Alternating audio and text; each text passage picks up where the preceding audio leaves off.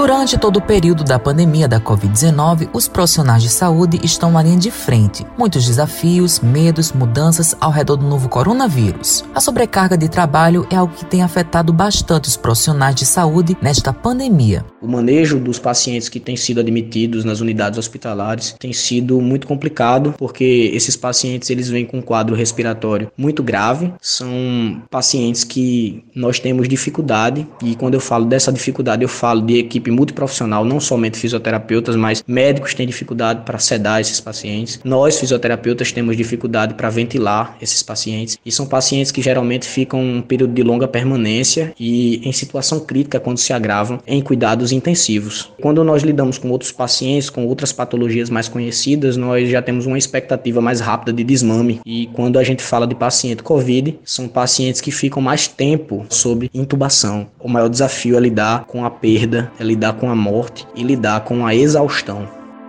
Esse relato é de Wellington dos Santos, 25 anos, é fisioterapeuta do Hospital Metropolitano Dom José Maria Pires. Wellington fala um pouco da rotina dele. Um plantão de UTI COVID ele se diferencia de um plantão dado em outra unidade hospitalar que não seja relacionada à doença do COVID propriamente dita, porque é um plantão muito cansativo. Geralmente o fisioterapeuta ele fica responsável até no máximo 10 leitos numa unidade de terapia intensiva e geralmente profissional de saúde ele dobra plantão, ele tem que ficar mais tempo, ele tem que ser chamado para dar plantão no hospital, para retornar. Tem sido muito cansativo, até para nossa própria saúde mental.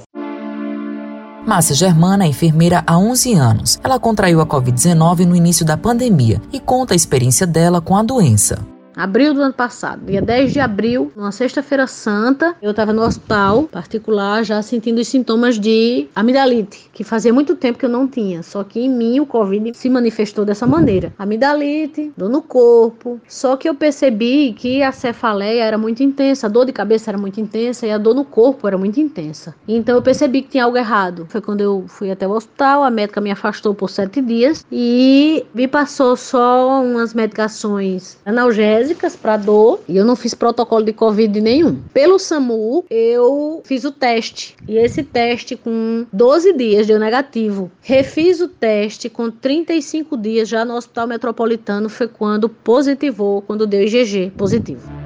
Márcia comenta como foi voltar ao trabalho depois da enfermidade e faz um alerta para a população. Foi desafiador, receioso, né? Mas é a sensação de responsabilidade que eu tinha. Fiz autopronação em casa, fiz distanciamento social em casa, onde eu tenho um pai que é cardiopata e uma irmã que é especial, mas eu não transmiti para eles, graças ao, ao distanciamento domiciliar. Transmiti para o meu esposo, que em seguida ele apresentou sinais, mas também foram sintomas leves. Mas assim, eu digo a você que graças a Deus eu tenho hoje um coração muito grato por ter se manifestado em mim com sintomas leves e eu ter conseguido conseguido voltar a trabalhar sem sequela nenhuma. Os números estão aumentando sim, estão alarmantes sim. Pessoas estão morrendo todos os dias sim, idosos, jovens. Se você não tem amor pelo outro, tenha pelo menos a você mesmo. Porque a partir do momento que você tem amor por você, você vai fazer as medidas de proteção, tudo aquilo que nos é pedido, que todo mundo já sabe. Consequentemente, você vai conseguir proteger o outro.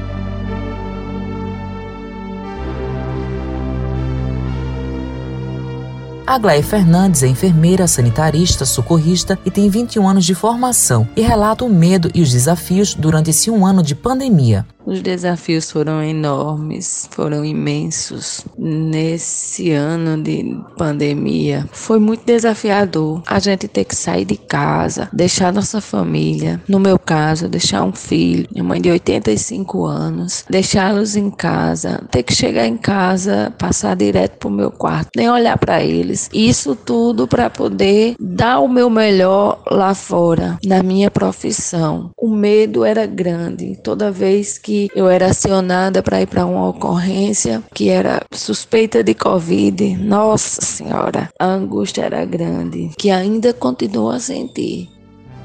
A enfermeira ressalta a emoção de receber a vacina e diz que a vacina é uma dose de esperança. Foi um dos dias mais felizes da vida. A emoção foi imensa na primeira dose. Eu chorei e a sensação de, de esperança renovada, de saber que eu não vou chegar a passar o que muitas pessoas passaram. Essa esperança que está dentro do nosso peito. Tomei a primeira dose, tomei a segunda dose de esperança. Não senti nada. A sensação que eu tive foi só essa, uma sensação boa, uma sensação maravilhosa, uma sensação de esperança, de que dias melhores estão chegando.